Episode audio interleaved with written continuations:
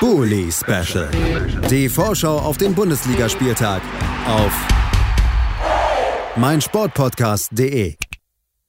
Herzlich willkommen zurück zum Bully Special auf meinsportpodcast.de. Wir sind beim fünften Spiel in unserer Besprechung angelangt.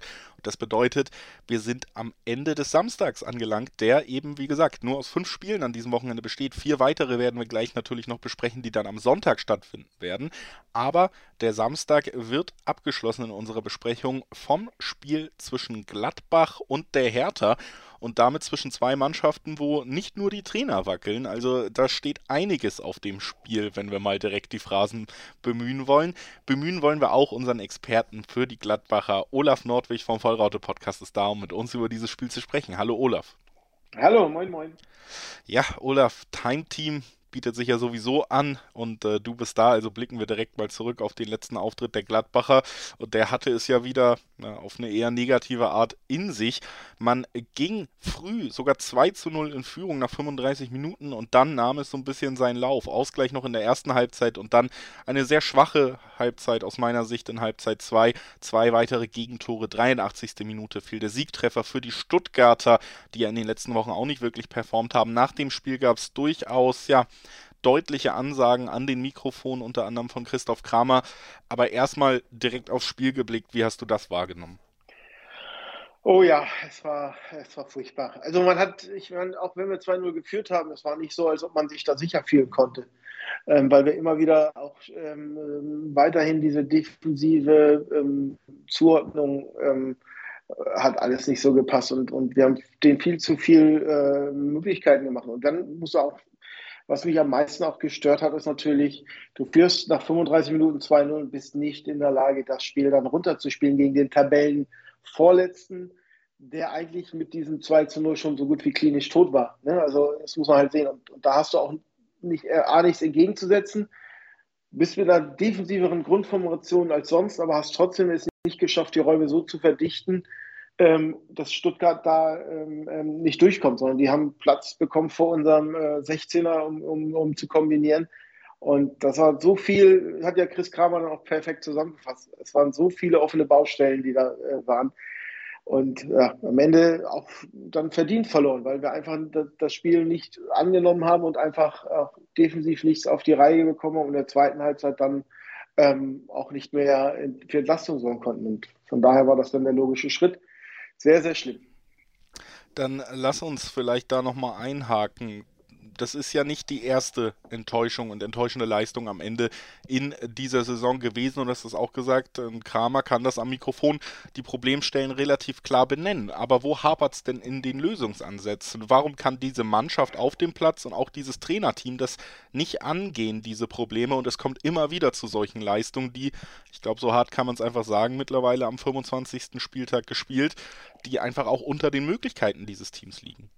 Ja, natürlich. Also ich meine, dieses Team hat, hat gegen den kommenden deutschen Meister ähm, Bayern München drei Spiele bestritten und, und äh, keins verloren, sogar 1-5-0 gewonnen. Also das muss man halt, ähm, ähm, das Team kann viel mehr, als sie gerade können. Und das ist ja nicht, dass, dass Ginter oder Elvedi ähm, irgendwelche dahergelaufenen Innenverteidiger sind, sondern Nationalspieler vier Länder. Ginter vor einem Wechsel zum FC Bayern steht als, als Süle-Nachfolger. Das ist ja nicht Ne? Also ich weiß nicht, wenn ich zusammenrechne, die, die Länderspiele unserer Abwehrreihe und alles. Also es, es ist, ähm, ja, es ist, glaube ich, aus meiner Sicht ähm, ähm, ein, ein Mix aus vielen Fehlern oder Problemen, die wir haben. Auch vielen Baustellen. Ne? Also wir haben es ja auch schon oft thematisiert dass der Kader nicht mehr zusammenpasst, ne? dass wir da neue Impulse brauchen, dass der Kader vielleicht nicht äh, den Fußball oder diesen Ball, den Hütter spielen will, ähm, vielleicht nicht so da ähm, widerspiegelt und da Veränderungen ähm, überfällig sind, die versäumt wurden oder auch nicht, nicht ähm, passierten Wechsel im Sommer das gehört dazu, dass einige Spieler vielleicht mit anderen Sachen mehr beschäftigt sind als mit, der, äh, mit dem Spielen. Und aber auch, dass, dass Adi Hütter es ähm, und sein Trainerteam nicht schafft, dem, dass die Mannschaft eine geschlossene Verteidigung oder Defensive äh, ähm, auf den Platz bringt. Ne, also wir sind, äh, wir haben einen Durchschnitt von mehr als zwei Gegentoren pro Spiel, müssen eigentlich ja, drei Tore pro Spiel schick, äh, machen, um, um zu gewinnen.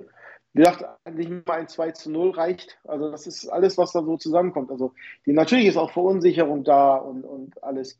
Und ähm, es sind ja auch in der Offensive hat es jetzt so ein bisschen den nächsten Push gegeben. Also da funktioniert es. Aber die Defensive ist, ist das, wo es bei uns komplett zurzeit nicht funktioniert und was auch zumindest das Spiel in Stuttgart gezeigt hat, nicht Bundesliga-tauglich ist, was dort zusammengespielt wird. Und das ist jetzt, nehme ich jetzt nicht nur die Innenverteidigung, auch äh, natürlich ähm, auch die, die, die defensive Mittelfeld, alles, das komplette Mannschaftsgefüge passt da nicht.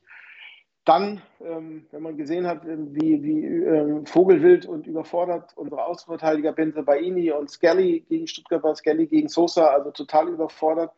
Und ähm, da aber auch keine Hilfe von außen bekommt oder von, von ne, dass da der, der reagiert wird und, und, und angepasst wird. Spätestens nach dem 2-0 kann ich doch einen, einen Spieler noch mit auf die Seite ziehen, um das äh, zu verdichten oder so. Ne? Also das ist alles so irgendwie nicht passiert. Äh, Warum es äh, nicht ankommt oder passiert, das, äh, das weiß man halt nur aus der Mannschaft. Das muss halt äh, sehen. Und das ist jetzt der nächste Anlauf, das äh, zu korrigieren. Dieser Anlauf wird gegen die Hertha stattfinden und äh, Marc hatte heute keine Zeit für uns, um dabei zu sein und mal kurz die Hertha einzuordnen. Das Schöne ist aber, wir können deine letzten Sätze nehmen und sie einfach auf die Hertha legen, denn da läuft es ja ähnlich grausam, nur eben noch eine Etage tiefer. Akute Abstiegsgefahr für die Berliner, nicht nur der Relegationsplatz, sondern eben durch den Sieg von Stuttgart gegen Gladbach am letzten Wochenende sogar die hohe Gefahr, dass man da auf einen direkten Abstiegsplatz rutschen könnte, vielleicht schon an diesem Wochenende, wenn Gladbach am letzten und an diesem Wochenende dann dafür sorgt.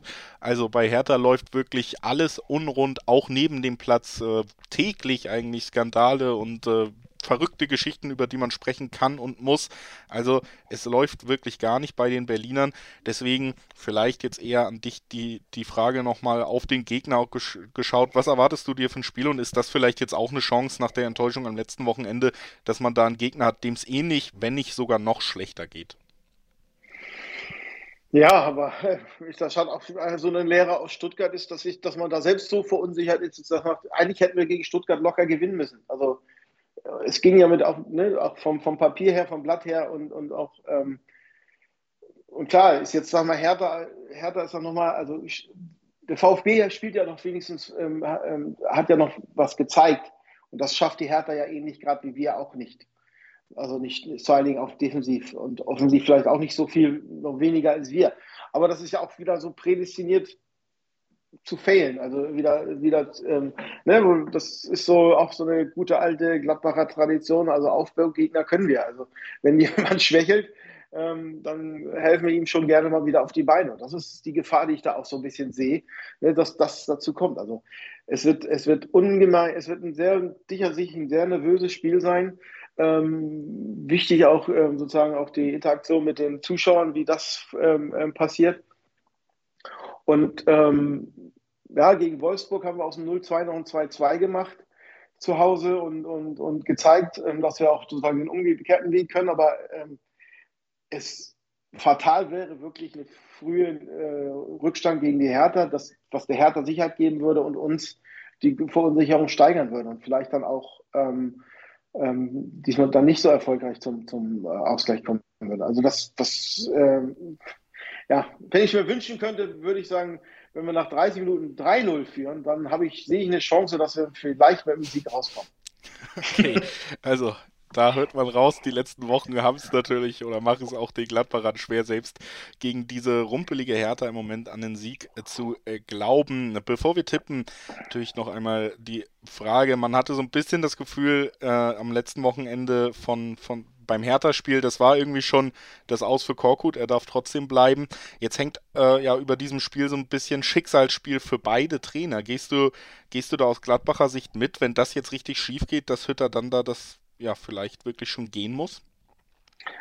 Puh, also es ist natürlich, ähm, unter Max Eberl hätte er auf jeden Fall weitermachen müssen, dürfen. Also das ist auch so, ne, also wir halten da sehr lange dran fest, auch die Signale, die bisher aus der Vereinsführung und von Roland Firkus kommt, ist, nein, wir gehen weiter diesen Weg mit, mit Adi Hütter. Aber natürlich ähm, erwarte ich, falls es gegen Hertha schief geht, also dann wird das auch die, die Tribüne, also die, die, ähm, ähm, sicherlich dann doch die eine Missfallenskundgebung geben, also auch in Richtung Adi Hütter, weil natürlich die, die, die, die Unzufriedenheit wächst, vor allen Dingen ja auch, wie ich schon angesprochen habe, dass wir es nicht schaffen, die defensive ähm, Leistung abzurufen, die eigentlich möglich wäre. Und ähm, also da kann der Druck dann nochmal auf den Verein steigen. Ähm, aber ich, ich würde, wenn ich jetzt in der Prognose wäre, sitzt Adi Hütter, der jetzt das Spiel zwar auf, nur auf, der, auf dem heimischen Sommer verfolgen wird, aber sicherer im Sattel da als äh, Korkut. Okay, das also die Trainerausgangslage vor diesem Spiel. Und mal gucken, wie sie dann nach dem Spiel aussieht. Und zwar nach folgendem Ergebnis. Olaf, was tippst du? Ja gut, ich habe mir ja schon, schon meinen Wunsch, ähm, dass wir möglichst äh, nach 30 Minuten oder 45 Minuten 3-0 führen und dann das am Ende mit 3 zu 2 rein äh. Das ist so mein, mein Mindestwunsch. Also das ist ähm, natürlich würde ich mir einen hohen Sieg wünschen, aber das ist ähm, aktuell ein 3 zu 2 für uns, glaube ich, ähm, realistischer.